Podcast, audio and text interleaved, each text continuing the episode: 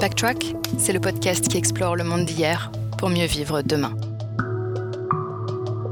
Chaque mois, partez à la découverte de savoirs ancestraux et de sagesse sauvage. Animé par le puissant désir de réconciliation entre l'humain et le reste du monde, et de l'humain avec lui-même, Backtrack vous livre des clés pour construire un futur plus apaisé. Pistage, plantes sauvages, navigation naturelle, connexion et vie en nature côtoient de près enseignements des peuples premiers et questionnements sur notre rapport au vivant. Backtrack souffle sur les braises de votre curiosité, au dehors et en dedans. Bonjour à tous et à toutes et bienvenue sur cette deuxième partie de l'épisode avec euh, Geoffrey Crespel. Dans la première partie, on a abordé euh, toute la lignée euh, qui nous mène aujourd'hui à nommer ces routines de connexion, connexion à soi, aux autres et à la nature. et puis, voilà, on a listé quelques-unes de ces routines, quelles qu'elles sont vraiment de manière pratico-pratiques et qu'est-ce qu'elles peuvent apporter dans le quotidien. Je vous invite donc à écouter cette deuxième partie. On va, on va encore parler de quelques, de quelques éléments euh, liés aux routines de connexion à la nature, mais on va explorer encore davantage euh, cette notion de euh, régénération culturelle, de qu'est-ce que la culture, en quoi c'est c'est la source de lien et comment surtout participer à, retrouver cet équilibre qu'on peut avoir peut-être parfois un petit peu perdu dans notre société. Je vous souhaite une très belle écoute.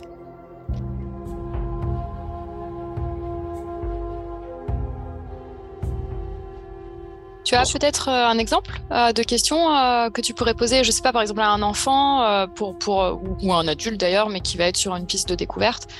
Une question entre guillemets facile, une question peut-être un peu plus justement où il va mettre un peu plus de temps à trouver, et une question où ça va prendre vraiment plus de temps à trouver. Ouais, j'ai une histoire avec ça. Enfin, elle est pas très vivante en moi, ça fait un moment, mais à l'école, il y, y a un enfant qui qui est passionné par, par la pulmonaire.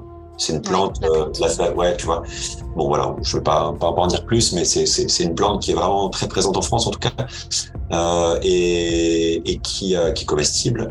Toutes ces parties sont comestibles. Et, et alors, euh, et alors lui, euh, elle est présente en forêt pas mal au printemps, euh, et, euh, et, il a une connexion avec cette plante. Euh, il avait la première fois que je l'ai observé, il avait six ans, donc il allait vraiment voir cette plante, la chercher, il la cherchait partout en forêt, quoi.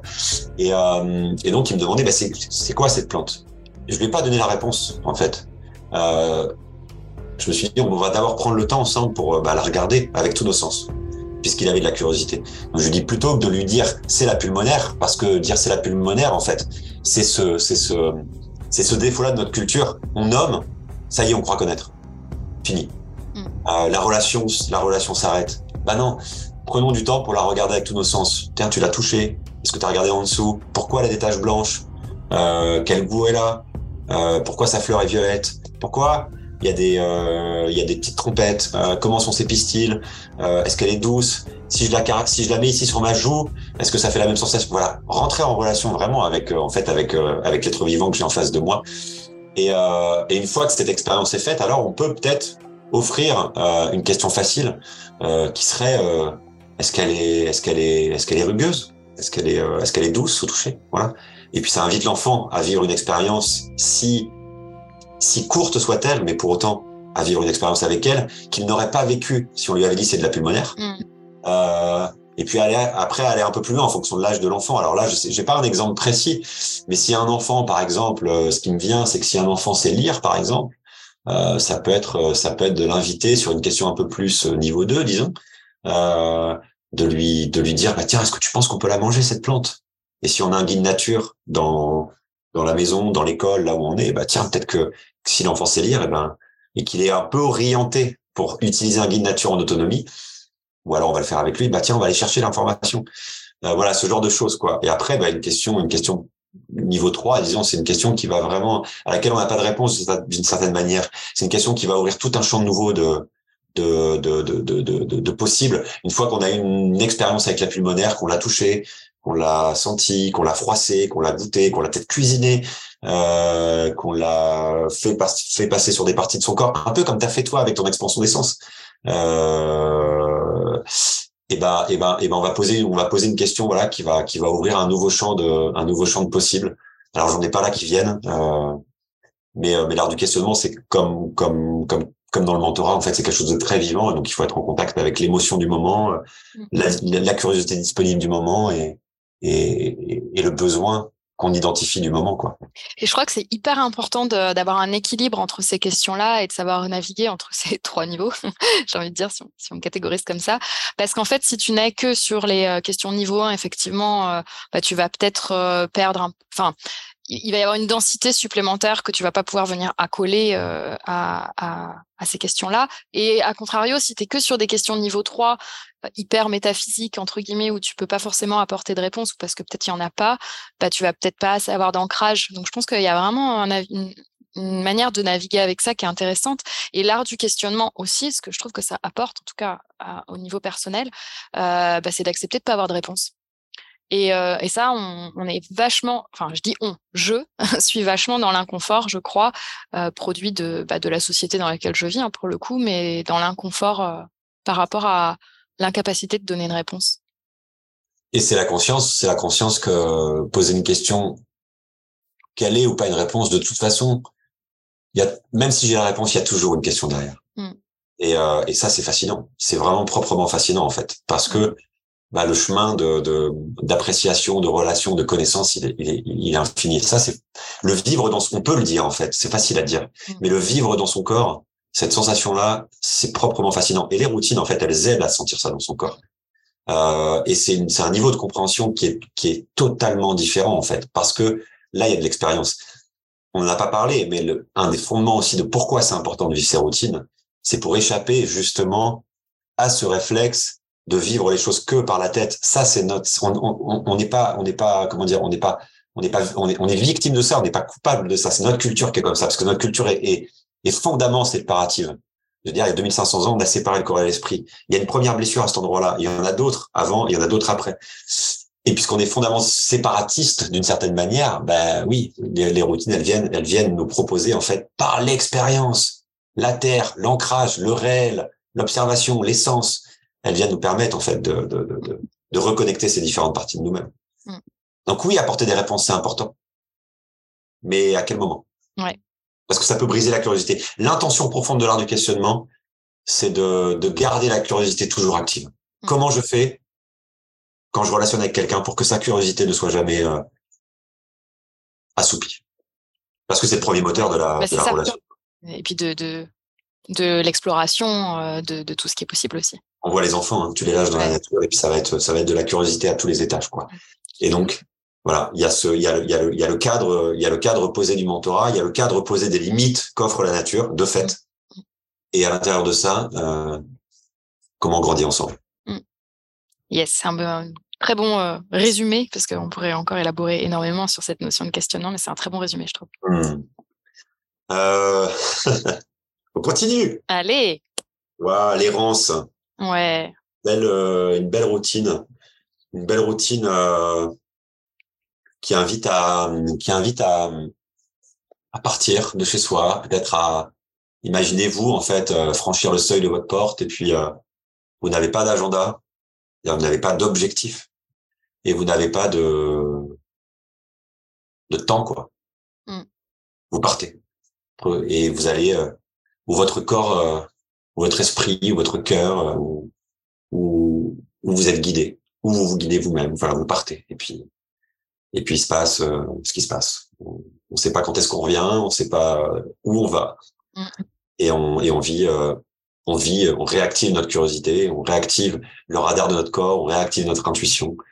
Euh, et il se passe des choses très très profondes dans l'errance parce qu'on peut la faire on peut la faire en un quart d'heure, on peut la faire en deux heures, on peut la faire en dix jours, on peut la faire en une vie.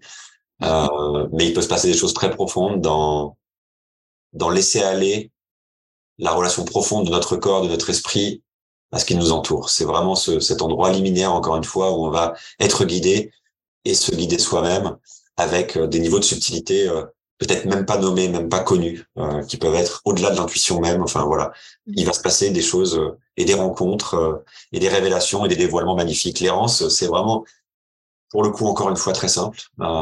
il suffit d'avoir même pas une paire de chaussures, on peut y aller pieds nus. Mm. Et puis et on peut même le faire dans la ville, être être comme un comme un canal creux quoi, de réception de ce qui va de ce qui va arriver et de se laisser aller et, et de faire des choix Parce que des fois, il faut faire des choix. Ouais, tourner à droite, à gauche, voir où on est appelé en fait. Ouais. Et comment je fais mes choix en fait? Et ça renseigne sur plein, plein de choses. Rien que là-dessus, mmh. si j'ai deux, si j'ai deux, deux routes à prendre et que je prends celle-là, ça veut dire que j'en laisse une.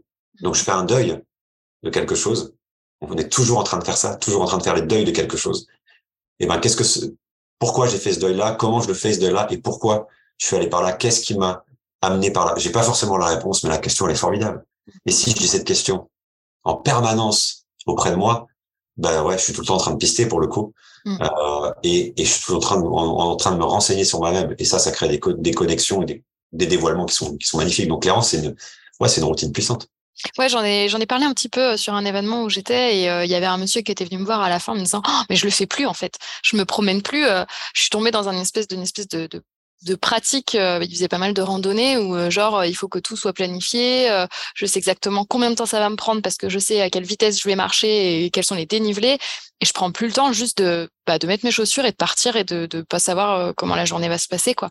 Euh, et, il était il était vraiment très curieux de ça et il a dit ah, bah en fait je crois que dimanche on va juste aller se promener, on verra. Je sais pas où on va, on mettra les chaussures, on part de la maison et puis on verra où est-ce qu'on arrive quoi. C'est trop mmh. cool en fait, tu vois, de, de redistiller de ça. Je pense que c'est même et c'est là où ces routines elles sont super fortes, je trouve. C'est ça devient philosophique quoi. Euh, c'est à la fois très très ancré, très pratique. Et en même temps, bah, c'est aussi une manière de vivre sa vie, tu vois, de se laisser aussi un peu, euh, de laisser des portes ouvertes, de laisser des choix possibles, de laisser des opportunités qui vont se présenter en fait, si t'es pas uniquement dans le remplissage d'objectifs prédéfinis, quoi. Mmh. Ouais, bien sûr, il y a, y, a, y a, cette euh, il y a cette dimension de dépouillement dans l'errance, il y a cette dimension de frugalité, il y a cette dimension de légèreté euh, qui est importante, qui est un peu dans ton histoire là que tu viens de raconter. Et, euh, et oui, moi, ce que j'entends dans, dans, dans, dans, le terme philosophique que tu emploies, c'est euh, c'est que oui, c'est c'est c'est c'est encore une fois, on est ancré dans la terre en pratiquant ces routines. Mais c'est parce que, de mon point de vue en tout cas, et on peut avoir plein de manières de le faire différemment, mais parce que ben, il y a un ancrage dans la, dans la terre, dans le réel, dans l'observation, dans l'essence, tout ça. On a déjà nommé tout ça. Que tout d'un coup, il y a aussi une connexion au ciel. Donc, du coup, au spirituel. Euh, et ça, dans le modèle Chill, en fait, il n'y a pas de, il y a pas d'a priori là-dessus, en fait, d'une certaine manière. Euh, du coup, il n'y a pas d'orthodoxie. Euh, il n'y a rien qui, d'une certaine manière, prédéfini.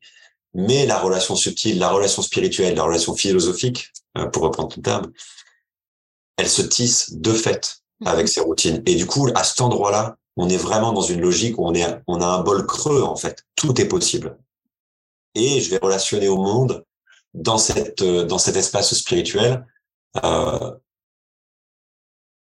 avec mon individualité, avec mon être profond et, et, et, ces êtres profonds qui se réunissent, ces individus, ça va mhm. créer la culture, en fait.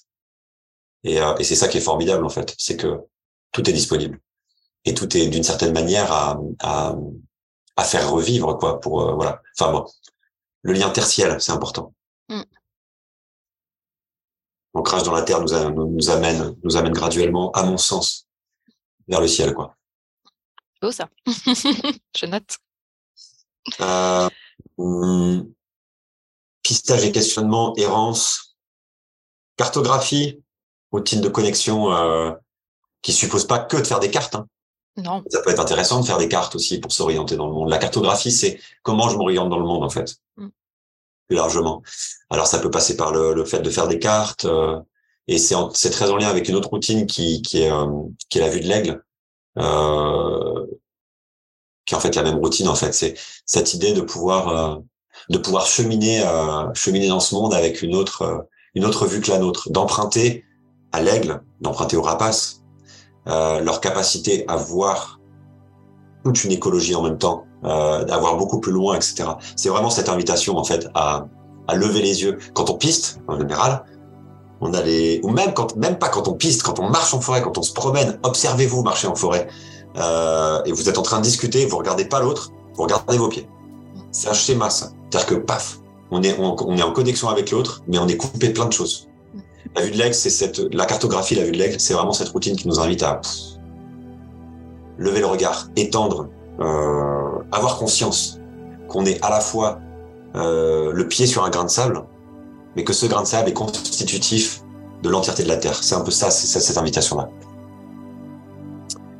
Euh, je trouve que dans la cartographie, euh, ce qui peut être intéressant aussi, en tout cas moi ce qui m'intrigue et ce qui m'appelle, c'est euh, le rapport au territoire. Euh, c'est comment tu construis du lien avec cette notion de territoire, cette, on, en, parlait, on en parle à peu près je crois dans tous les épisodes, mais d'intimité que tu développes avec le territoire et les différents niveaux de lecture que tu, que tu vas pouvoir établir. Parce que ça peut être de la cartographie vraiment hyper pragmatique. Je sais qu'à telle saison, il y a telle plante qui pousse à, tel endroit et j'en ai besoin pour faire une tisane ou ce genre de choses. Ça peut être hyper euh, voilà euh, fonctionnel, utilitaire aussi. Mmh. Et en même temps, comme tu le dis, ça apporte un, cette, cette, cet élan de, de, regarder les choses avec un, un autre regard. Quoi. Ouais, merci d'amener ça parce que ça met de l'équilibrage aussi dans ce que j'ai dans ce que j'ai dans ce que j'ai dit et, et, en effet euh, il y, a, y a en faisant des cartographies en fait de son territoire, de sa place médecine, de là où on est ou de là où on a été en fait on peut se bah là, on est en train de le faire en fait chez nous, par exemple. Il y a un exemple concret, et puis on, a, on a vu qu'il y a, qu'il y a une, source ici qui n'est pas utilisée euh, et dont on a envie de, on a envie en fait de, de, de, de, de d'en faire quelque chose, en fait, d'en faire une future place du village, parce que parce que c'est essentiel en fait à la régénération culturelle de que, que les humains se réunissent autour de l'eau. C'est, c'est, c'est, profondément essentiel. Et en fait, le fait d'avoir cheminé sur notre territoire, de l'avoir cartographié, ben, on s'est aperçu que là, il y avait probablement un point nodal en fait de ce que pouvait être la régénération culturelle. Donc ça peut aider à ça aussi. Mm. Les ancêtres, nos ancêtres, probablement qu'ils auraient, euh, ils auraient, euh, ce serait, ce serait une place quoi, une place centrale. Donc la cartographie, oui, comme tu disais, elle, aide aussi à ça, à identifier c'est quoi les, c'est quoi le cartographier des vieux murs de chez vous, par exemple. Euh, bah, ça va renseigner sur les savoirs ancestraux.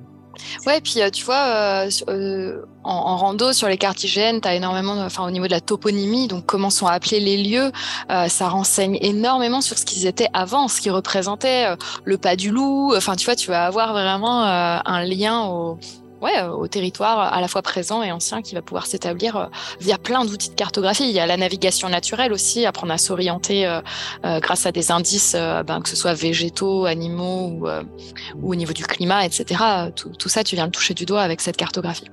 Ouais, c'est vrai. Puis en France, en France, le moindre point de France est nommé, quoi. Donc, mm. donc oui, et c'est marrant parce que le pas du loup ou d'autres noms comme ça qui sont multiples en France, ben, sont finalement euh, un peu conséquences de l'esprit du conteur, quoi. Ouais. Ça, ça s'appelle pas le, voilà, ça s'appelle le pas du loup, quoi. Ouais.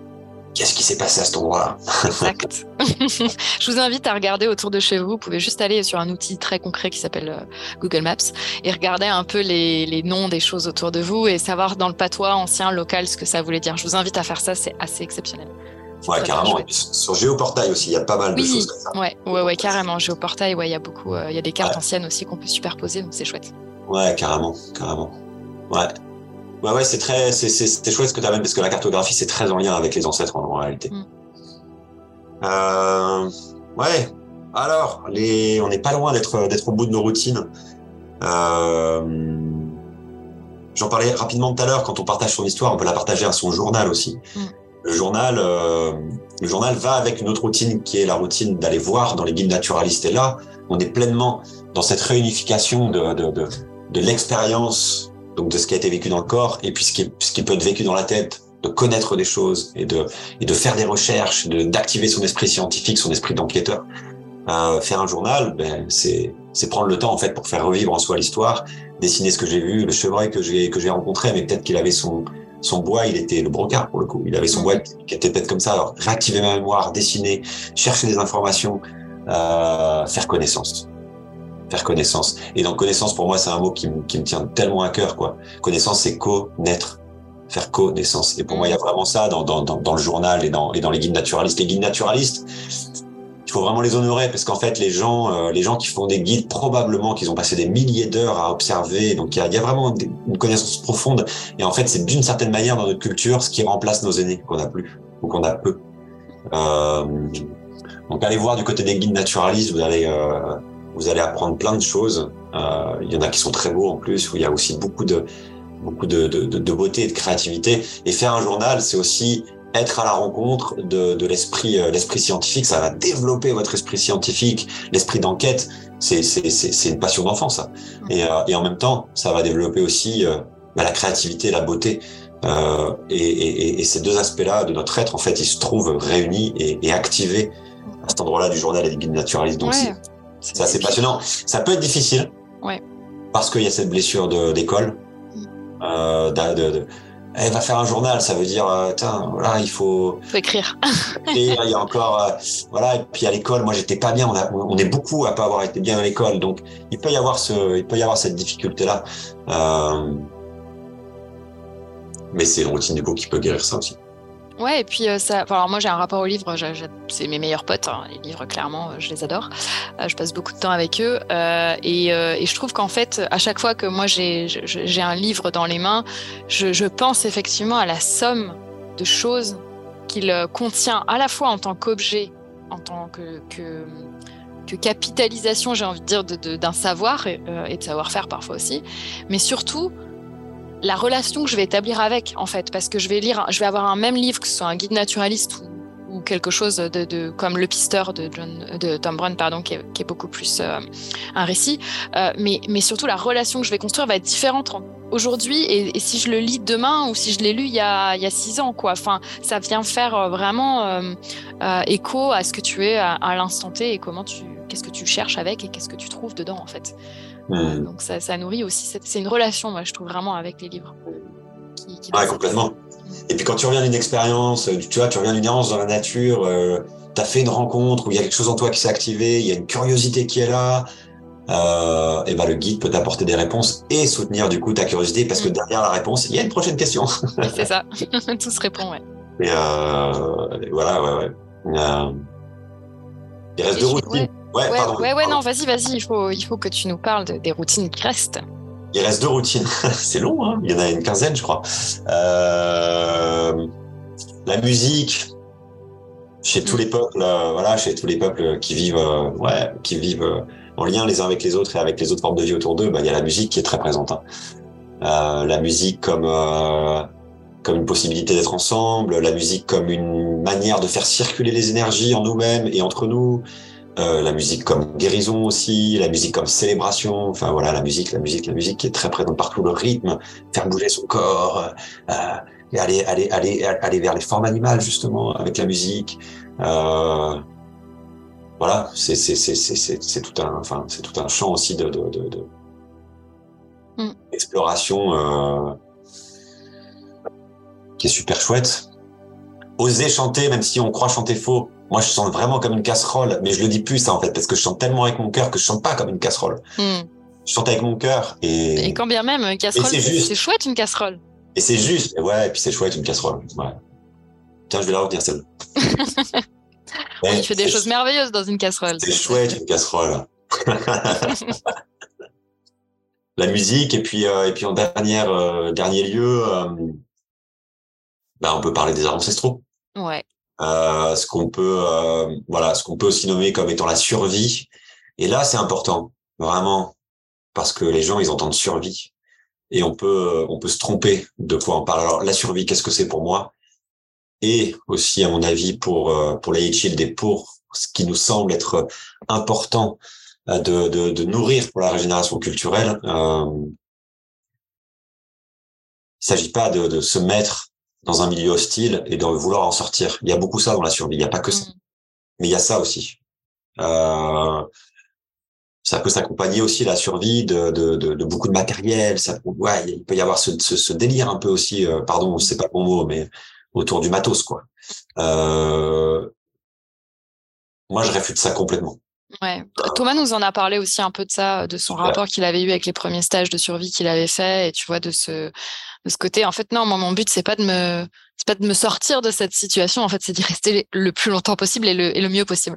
Exactement. Et du coup, pour ça, ben, la, la, la, le moyen d'y aller, c'est les arts ancestraux, c'est réactiver en nous euh, tout ce que nos ancêtres faisaient en réalité pour pour survivre dans la nature. C'était principalement des nomades. Donc, euh, il y avait, euh, ben, il y avait tout un tas de technologies. Et ils étaient infiniment ingénieux. Si on retrace tout le lignage d'invention mmh. depuis euh, depuis Australopithèque, ça fait quand même 2 millions d'années, euh, et on pourrait euh, prendre d'autres points de départ, bien sûr, et des points d'arrivée. Mais euh, mais les technologies ont été, euh, elles sont multiples, quoi. Donc euh, réapprendre à faire du feu, réapprendre à honorer, c'est quoi cette pratique de savoir frotter des bateaux ensemble Et qu'est-ce que ça fait en moi de pour la première fois, il y a plein de gens qui sont témoins de ça, de, de faire sa première braise, d'allumer son premier nid par friction, euh, toutes les techniques autour de, évidemment autour du pistage, autour de la cueillette, toute cette connaissance écologique profonde qu'on a qu'on a oublié de de tout ce qui a de tout ce qui a prélevé euh, et, de tout ce qu'on peut se nourrir dans la nature, euh, la vannerie qui nous permet justement d'aller en cueillette et de faire d'autres choses, euh, l'argile, la, poterie, euh, le tannage des le tannage des peaux, l'utilisation complète des animaux euh, et toutes ces toutes ces toutes ces technologies primitives, tous ces arts ancestraux, ils sont très très reliés aux ancêtres et du coup les pratiquants, euh, eh ben, il y a, y a, quelque chose d'un lien profond euh, aux ancêtres évidemment qui émerge et euh, et aussi à ça, ça, ça, ça, crée quelque part vraiment de la compassion en nous parce que parce que c'est difficile, parce que nous nous-mêmes les pratiquants, ben on galère. Mmh. Ça donne une valeur euh, aux choses. Euh, ouais. Une valeur aux choses qui est énorme. Et en fait, ça nous donne aussi beaucoup de, de compassion et d'empathie pour celles et ceux qui, juste derrière nous, commence à les pratiquer. Parce que nous-mêmes, on est passé par là, on est passé par des chemins très tortueux, très des fois très difficiles, et ça peut avoir des échos très forts en nous de pas arriver à faire le feu. Mais pourquoi ça marche pas? Qu'est-ce qui se passe? Pourtant, j'ai la technique. Et, euh, et ça fait appel à plein de dimensions de nous-mêmes, et, euh, et, ça réveille aussi cette ouais, cette compassion et cette humilité forte. Et, et puis, puis c'est aventureux, quoi.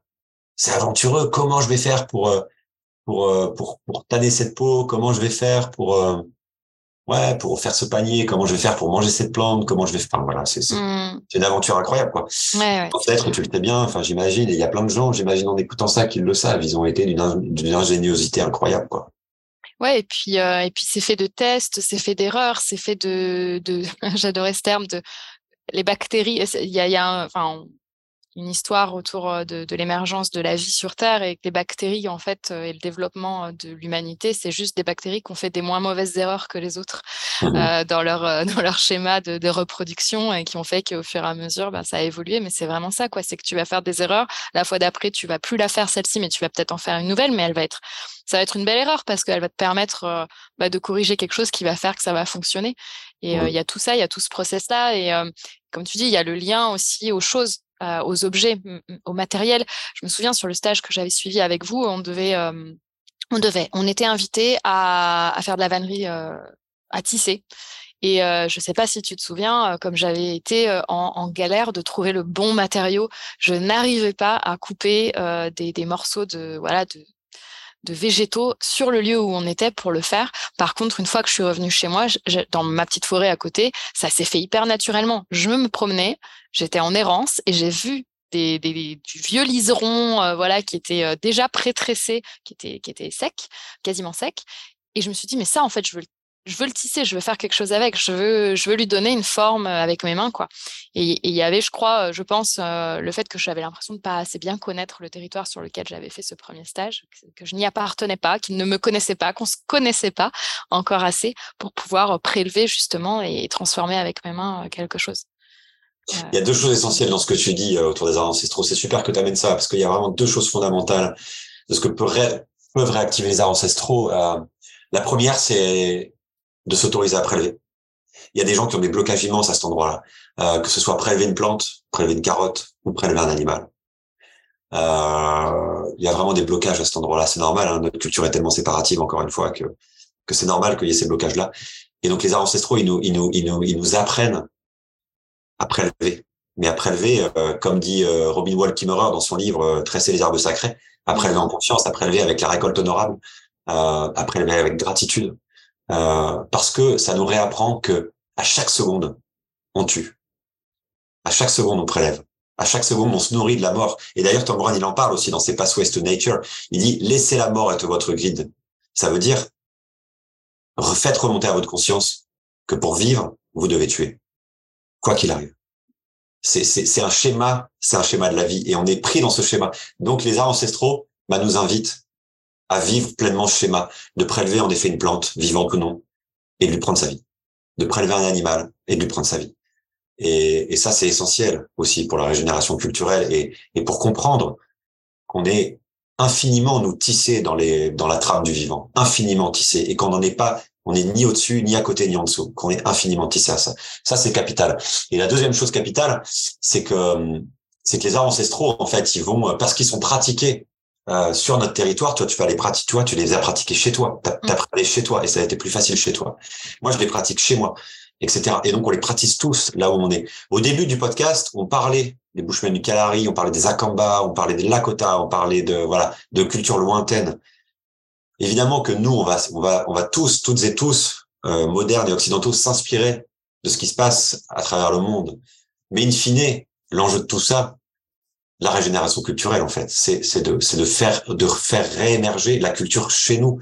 Donc c'est avec les arbres ancestraux, c'est avec nos plantes, avec nos animaux, avec notre relation à ces plantes et à ces animaux, avec notre eau, l'eau potable là, qui est pas loin de chez nous dont j'ai parlé, euh, avec nos nuages, avec nos oiseaux, euh, avec nos chansons.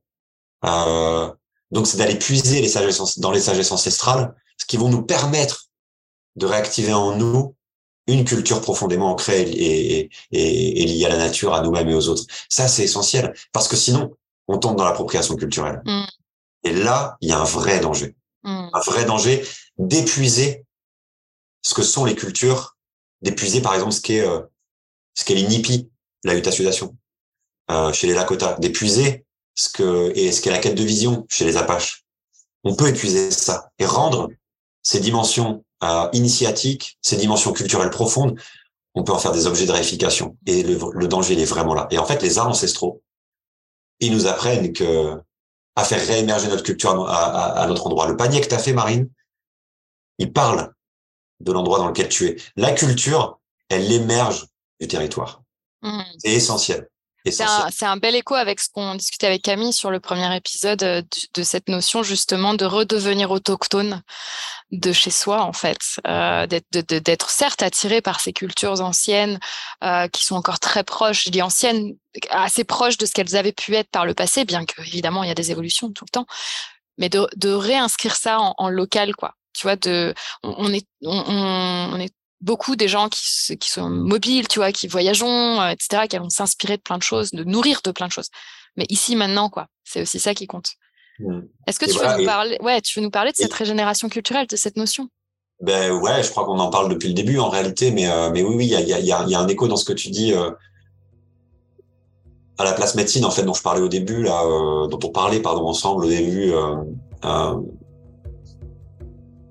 sentir en fait euh, subtilement les vibrations de la terre où on est, euh, du territoire où on est, euh, de, des énergies dans lesquelles on est, parce qu'il y a des énergies telluriques, il y a plein d'informations en fait auxquelles on peut avoir accès euh, et qui sont subtiles. Bah, la place médecine par exemple, elle aide à ça et et on et, et, et on va pas faire émerger la culture euh, puisqu'on l'a fait émerger de la terre, de là où on est, la terre qui est relationnée au ciel, de notre écologie, de là ouais de là où profondément on est ancré et eh ben, et eh ben, on a besoin de s'y ancrer en fait pour euh, pour pour que bah, les chants de cette terre arrivent, euh, pour que les histoires de cette terre arrivent, pour que les, les arts ancestraux de cette terre arrivent. Euh, moi, je vais faire du bois, je vais faire du feu par friction ici avec euh, avec les arbres d'ici. Je vais mm. pas, tu vois, et et et je vais faire peut-être un jour un canoë euh, en peau avec les peaux qui sont ici. Enfin, tu vois. Mm. Donc, et, et, ça, ça fera émerger une forme de relation des formes déjà des physiques. Le canoë sera pas pareil que le canoë que, que tu auras fait chez toi. Le panier, c'est pareil. Euh, mais pour autant, euh, euh, comment dire, il y a ces formes-là seront différentes et du coup les formes de relations seront différentes. Toute la culture du coup sera différente. Mais ces cultures-là, en fait, ces, ces tribus-là, en fait, qu'on peut chacun inventer dans nos, dans nos, dans nos, dans nos contrées géographiques et faire réémerger, ben, en fait, d'une certaine manière, en fait, toutes ces tribus recréer un peu la nation, euh, la nation et la culture, quoi, le village. Hmm. Et du coup, euh, peut-être pour les gens qui nous écoutent, qui penseraient culture, euh, cinéma, théâtre, qui sont des arts, c'est pas c'est pas moins valide, hein, moins valable. Est-ce que tu penses que du coup, il y a, peut-être une manière d'illustrer la culture à un autre niveau que que ce, cet aspect moderne. Aujourd'hui, euh, quand on pense à la culture, quelqu'un qui est en ville, ça va davantage être euh, ouais, peut-être le théâtre, le cinéma, euh, que, que la poterie, quoi. Ouais, ces cultures-là sont, sont essentielles. je crois que la grande. je crois que d'une certaine manière, la grande blessure aussi occidentale, c'est et dont on, dont on commence à avoir un tout petit peu conscience maintenant avec des auteurs, des autrices, à mon avis, dont tu fais partie, une des grandes blessures, c'est la séparation nature-culture, quoi. quand je parle de culture, je parle de, tous ces éléments en fait qui, viennent de la Terre, de la relation des humains avec la Terre, la Terre dans tous ses aspects de la création, et, euh, et ce qui tient, euh, ce qui tient en équilibre la relation de l'humain à la Terre. C'est ça la culture, pour moi, de mon point de vue. Évidemment qu'il y a la culture de jazz, euh, il y a la mm. culture euh, de, évidemment, et puis moi j'ai fait les beaux arts, donc euh, donc euh, j'ai beaucoup navigué dans le milieu culturel. Mm. Mais la culture dont je parle, et je la réfute pas du tout cette culture-là, pas du tout. Mais la culture c'est prismatique. Et la culture dont je parle, c'est vraiment ce, ce, cette réunification de, de qu'est-ce qui tient les cultures humaines, les, les, communautés humaines et la terre en équilibre. Et parce qui tient ça en équilibre, c'est les éléments culturels qu'on partage en commun avec nous-mêmes et les autres formes de vie. Et je crois, euh, en écho avec ce que tu viens de dire aussi, que peut-être, hein, c'est vraiment pour le coup, j'explore hein, cette idée-là, mais que, euh, que la culture aussi, c'est la manière dont nous, on va s'inscrire dedans, c'est-à-dire d'avoir une culture active, j'ai envie de dire presque plus. Parce que le, aller au ciné, c'est génial, euh, mais c'est qu'est-ce que tu en fais de ça, en fait, dans, dans justement, on parlait de l'ancrage, de l'expérience, de l'expérimentation. Est-ce que tu sors de ton film et puis voilà? Ou est-ce que tu sors de ton film, tu rentres chez toi, tu le racontes et, et du coup, tu actives d'autres routine dont on a parlé de connexion aux autres et à soi, alors pas forcément euh, euh, à la nature au sens, euh, végétal, animal, etc. Mais qu'est-ce que tu en fais en fait? Est-ce que tu es actif? Et, et, notamment les arts ancestraux dont on parlait, les techniques primitives, etc. Ça a aussi ce double avantage de te rendre actif en fait. T'es pas passif. Tu ne reçois pas un, un, message euh, voilà euh, uniquement extérieur que tu vas que tu vas peut-être intégrer. Tu es forcément dans l'action, tu es forcément ancré plutôt que d'aller voir une pièce de théâtre ou en complément d'aller voir une pièce de théâtre, fais du du théâtre quoi. Tu vois, participe activement à, ça. Je, je, trouve que c'est une piste qui peut être intéressante. Ouais, pourquoi pas Pourquoi pas En tout cas, ce qui est intéressant dans ce que tu dis aussi, ce que je note c'est que il faudrait pas imaginer que tout ce dont on parle là ne peut se faire que dans la nature. En réalité, il n'y a pas d'opposition mm. entre euh, entre nature. Enfin, la nature est partout en fait. Et Tom Brown il le dit dans ses Pathways to Nature. La nature est partout. Il n'y a pas de discontinuité. Il faut vraiment le, le, le, dire et le redire. Il n'y a pas de discontinuité ni dans les espaces. Euh, il n'y a pas de discontinuité en fait. Voilà, on est, on est. Moi, je suis Geoffrey relié à l'amibe de y a 4,5 milliards d'années. Je peux tracer cet arbre du vivant. Il n'y a pas de problème. Et donc, étant profondément dans, dans, dans, dans, dans un schème continu, euh, eh ben, je peux tout à fait activer des éléments culturels connectifs euh, dans des grandes entreprises, euh, au cinéma quand je rentre, après après après rentrer d'un d'un bon film ou d'un mauvais film, je peux raconter mon histoire en effet. Euh, voilà, il y a, pas de discontinuité des routines, on peut les vivre tout le temps. Et on a des, moi je connais des gens qui qui dans des grandes entreprises choisissent comme ça d'activer des routines ou prennent des éléments culturels. Un élément culturel par exemple, c'est la gratitude mm. et commencent leur réunion en alors c'est pas forcément le terme qu'ils utilisent ou c'est le terme, mais en remerciant, voilà, où chacun a une place, chacun est accueilli, toutes les voix sont incluses. Euh, parce que là, on parle des routines. Et derrière ces routines, et derrière la culture, il y a tout, tout un tas d'autres cartes, en fait, qui sont magiques et mystérieuses, pas mystérieuses, mais magiques, et qui permettent de faire tenir tout ça en équilibre. Parce que quand on parle de culture, John Young, Jack Swan, Judy Swan, Gottfried Chips, euh, Gilbert Walking Bull, tous ces gens-là, tous ce lignage, Jean-Claude, Ingrid, Norbert, et je voudrais ici parler de Cécile Follaber qui a fait un, film qui s'appelle L'autre connexion, qui a été voir Ingrid et Jean-Claude à leur école et qui a, vraiment lancé aussi, soutenu le mouvement euh, de régénération culturelle en France par le biais de son association Troisième Option, soutenu par Emmanuel Dingly. C'est important pour moi de les nommer. Et ben, euh, je voudrais pas me perdre dans ce que je disais, mais euh, qu'est-ce que je disais? Tu nous disais que ce qui était important derrière cette, euh, cette notion de régénération culturelle et je te laisse refaire le fil si tu veux. Yes. Euh... Ouais, que ça peut se produire partout. Ça peut se produire partout simplement qu'on peut, euh, voilà, qu'on peut, qu'on peut activer ses routines partout, ses éléments culturels partout et derrière la carte en fait, la carte culturelle est, est beaucoup plus grande euh, que les routines. C'est vraiment la porte d'entrée en fait vers ouais, vers la régénération culturelle, quoi. C'est quoi pour toi l'enjeu de la régénération culturelle, en quelques mots? Pourquoi euh, ça te tient tellement à cœur? Le lien? Les liens. Les liens, l'authenticité, la vérité, la guérison, euh, l'amour, la compassion, le pardon. Ça, c'est des, des enjeux euh, à, à, à, régénérer, à développer, à recréer, et c'est aussi des, des bénéfices, c'est ça? C'est aussi.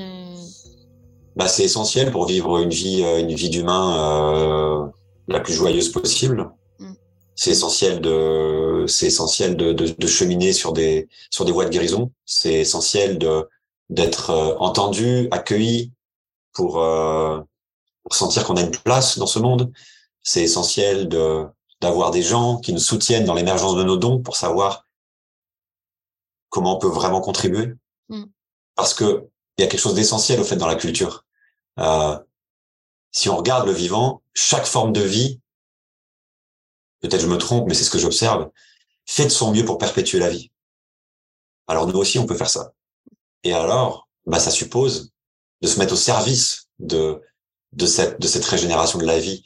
Et pour être le mieux au service, il faut que j'ai des gens qui me soutiennent en fait pour pour que que je comprenne avec quoi je suis venu sur cette terre, quel don j'ai en moi. Le noisetier porte en lui le don de faire des, des noisettes. Il n'y a pas que ça. Il fait pas que ça le noisetier.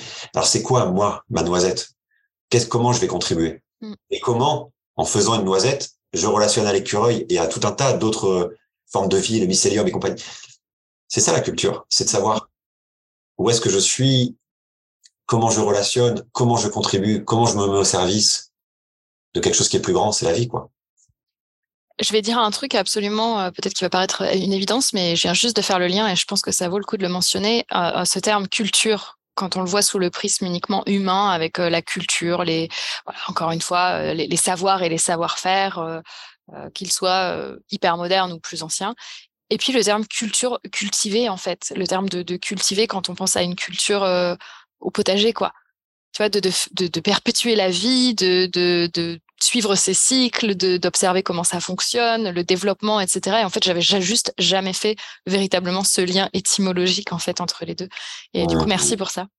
Bah merci de, de, aussi de dire ça parce que bah voilà, avec ton authenticité là, ce que tu déposes là et, ton humilité à dire que tu avais jamais observé ça, et ben ça permet de dire en fait que la cartographie euh, des et, euh, et de la régénération culturelle, en fait, elle, elle, elle est totalement inspirée des cycles naturels, en fait. C'est-à-dire que le, le, le, grand guide, euh, c'est ces grands cycles dans lesquels on est, on est nécessairement pris. On choisit pas que c'est le matin, c'est le matin. Mmh. Euh, et, et à chaque, à chaque à chaque stade de la journée, il y a une énergie particulière. À chaque stade de la vie, il y a une énergie particulière. À chaque stade, de la croissance d'une plante, il y a une énergie particulière. Et en fait, en observant ça et en respectant ces cycles, parce que c'est ça qui nous tient en équilibre et en vie, et eh ben en fait, on va faire émerger en nous plein de nouvelles compréhensions. Et les routines sont aussi ancrées dans ces mmh. cycles d'une certaine manière. On pourra aller beaucoup plus loin dans la compréhension de tout ça. C'est que le début, euh, mais mais c'est essentiel de rappeler ça. Et c'est pour ça que je te remercie vraiment de, de, de, rappeler aussi que qu'au potager, bah oui, on peut avoir des leçons de choses. C'est les fameuses leçons de choses en fait que qu'on est capable ou que, que, que, que les anciens sont capables de nous de nous faire vivre si on est accompagné dans un potager, si on est accompagné au marais salant, si on est accompagné dans l'observation des nuages avec des gens qui connaissent profondément ça, dans des dans des savoirs qui sont pas que des savoirs rationnels, qui sont des savoirs aussi d'expérience, mm. on va recevoir des leçons de choses et on va et on va s'apercevoir que les cycles sont partout. Et et voilà, c'est important de se reconnecter aussi à ces cycles et les, et les routines nous permettent ça. Mm. et je crois que il y a, y a vraiment un, il est vrai que quand on est quand on vit dans un environnement plus naturel au sens campagne, plus, plus proche de la ruralité, euh, de la terre euh, physique, hein, du terreau, du sol, c'est plus facile. C'est beaucoup plus facile de reconnecter à ça. Mais, mais j'ai vraiment envie d'inviter les gens qui nous écoutent et qui sont plutôt dans des environnements citadins à expérimenter ça. Et ça commence, ça peut commencer par une jardinière sur son balcon avec des aromates et avec quelque chose de très simple. Et, et pas les aromates qu'on va acheter au supermarché et qu'on va euh, planter et qu'on va couper et qu'on va consommer. Mais faites faites pousser une graine. Souvenez-vous quand vous étiez gamin et qu'on mettait des, tu sais, les lentilles là sur le, le coton hors sol. Mais rien que ça, déjà, on observe un cycle. Juste commencer avec ça. J'ai vraiment envie de poser cette invitation pour pas créer encore une fois une, une, impression qu'il faut forcément être au, au, fin, fond des bois pour, pour commencer à expérimenter ça avec son corps. Quoi. Ouais, complètement. C'est important. C'est vraiment important, ça, ce que tu dis. Et puis, si jamais vous ressentez pas l'appel pour faire pousser une graine, je prends l'exemple de Thomas. Mmh qui a fait ce podcast sur le pistage précédemment, euh, qui habite euh, qui habite à Barbès-Rochechouart, en plein Paris, 18e arrondissement, et euh, une, manière une manière qu'il a trouvé avec sa famille d'attirer euh, d'attirer les oiseaux, il met des croquettes de chiens, de chats sur son appui de fenêtre, et euh, les corvidés, les corbeaux, les corneilles viennent. Et en fait, il fait vraiment connaissance avec des oiseaux magnifiques parce que du coup ils sont très proches de lui, ils viennent régulièrement ces oiseaux et avec sa famille, ses enfants, ils font vraiment connaissance. Donc en fait, on peut être un peu coyote euh, et, euh, et, faire venir les formes de vie qui sont là présentes, même si on est à New York, à Boston ou à Tokyo, euh, on peut les faire venir à nous et, et créer des, des cordes de connexion. Donc ouais, c'est tout à fait possible, bien sûr. Mm. Pas de discontinuité, jamais discontinuité. Ouais, pas de séparation, du lien du lien du lien. Toujours. Euh, merci, merci beaucoup euh, Geoffrey. On va bientôt arriver à la fin. Est-ce que euh, on, a, on, a, couvert plein de choses et on pourrait en couvrir encore plein d'autres? Tu reviendras peut-être, qui sait? Est-ce que tu, tu veux conclure? Est-ce que tu as quelque chose à nous partager pour terminer? Je te remercie beaucoup pour ton invitation. Je trouve, je trouve, je trouve, je trouve, j'ai senti l'esprit d'exploration. J'ai senti, euh, j'ai senti le dialogue. Euh. Je me sens là tout de suite maintenant très, très confiant, très joyeux. J'ai beaucoup d'énergie dans mon corps. Là, je sens que c'est, il y a beaucoup de vitalité et euh, et, et, et, ça m'indique qu'il y a, il y a, il y a, il y a, il y a, il y a encore des, échanges à venir. Que c'est que c'est que les premières graines là dont on a parlé tellement de choses encore à explorer, c'est magnifique et, et j'aurais euh, juste peut-être envie de, de, de, lancer une invitation à celles et ceux qui écoutent le podcast et euh, et peut-être euh, ouais juste commencer à, à une fois que vous aurez vous aurez terminé ce podcast ce podcast cette écoute que vous aurez clos la chaîne IFI ou le poste de radio je sais pas de, de poser une intention de de formuler pour vous-même euh, une gratitude, de, prendre le temps, 10 secondes, 15 secondes, d'observer quelque chose en vous ou à l'extérieur et, euh, et, de remercier. Et puis si jamais ça vous fait quelque chose, bah, je vous invite à le refaire le lendemain.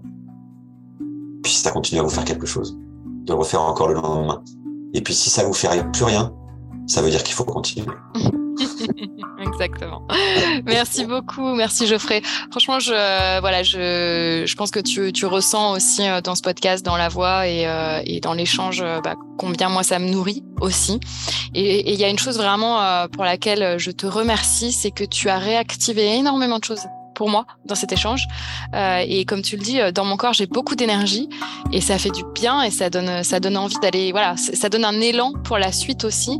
Tu as mentionné énormément de choses qui font écho à des épisodes précédents ou des épisodes à venir et je trouve ça juste exceptionnel et presque vertigineux de voir ce qu'on est en train de tisser euh, et c'est trop bien. Donc euh, merci pour ça, merci d'avoir été euh, l'un de ces fils, ces petits doigts, voilà, qui, tissent, qui tissent cette belle, belle toile de, de backtrack. et je suis sûre qu'il y a encore plein, plein, plein de choses à venir. Donc ouais, merci pour ça. Euh, juste pour récapituler euh, pour les personnes qui, ont écouté cet épisode, euh, donc on a parlé bah, des différentes routines de connexion à la nature en revenant véritablement et en essayant d'honorer toutes les personnes qui, alors pas toutes les personnes, c'est pas possible, mais en tout cas des personnes clés qui ont permis de faire réémerger, de nommer ces routines en tant que clés pour se reconnecter. Et je vais pas dire des routines de connexion à la nature, mais de se reconnecter à soi, aux autres et à ce tout plus grand dont on fait partie, qui est la nature. Pour moi, c'est hyper important. Euh, si vous avez envie d'explorer un peu plus ces routines-là, ben, je vais mettre toutes les références, notamment euh, qui concernent euh, le site, le site web de Geoffrey et ce qu'il propose en termes de stage, parce que je trouve que l'expérimentation, c'est hyper important de le vivre, de le découvrir. Alors, les livres, oui, il y en a, mais, mais en premier lieu, d'expérimenter, c'est ultra important pour vivre ces routines dans la matière. Je vous mettrai tout ce qu'il faut comme information. On a parlé aussi de, des modes de transmission, que ce soit le mentorat, l'ancrage, vraiment l'expérience. Encore une fois, j'y reviens. Euh, en faisant aussi le zoom sur, euh, sur l'une des routines qui, euh, qui, qui, cristallise presque cette régénération des savoirs et des savoirs anciens, à savoir les techniques primitives, et pourquoi c'est si important et bah de, voilà, de le repratiquer, de, de réactiver tout ça, de, de repartager ces moments-là et, et qu'est-ce que ça peut nous apporter pour le futur. Donc voilà, merci beaucoup Geoffrey, euh, merci pour ces échanges et puis bah, je te dis à très bientôt parce que comme tu l'as si bien dit, c'était seulement des petites graines, donc on, on verra ce qu'on ce qu'on peut récolter de tout ça dans le futur. À bientôt, Marine. Merci beaucoup. Belle continuation à, toi et, et, à ton élan de, de partage. Merci, Geoffrey. Salut.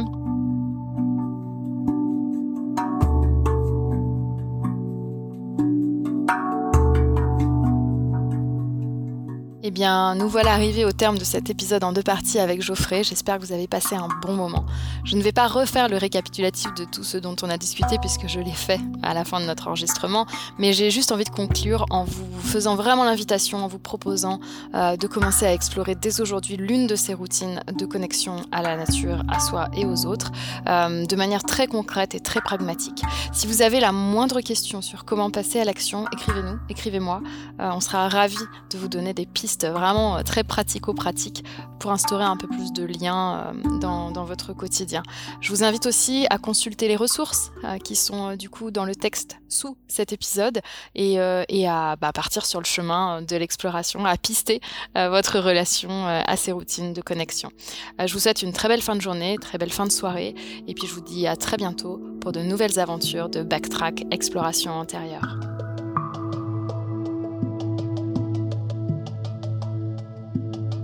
Je vous remercie d'avoir écouté cet épisode de Backtrack. N'hésitez pas à laisser vos commentaires et vos avis sur les plateformes d'écoute.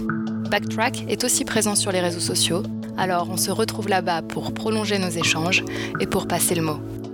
Rendez-vous le mois prochain pour une autre aventure partagée et pour souffler ensemble sur les braises de votre curiosité. À très vite!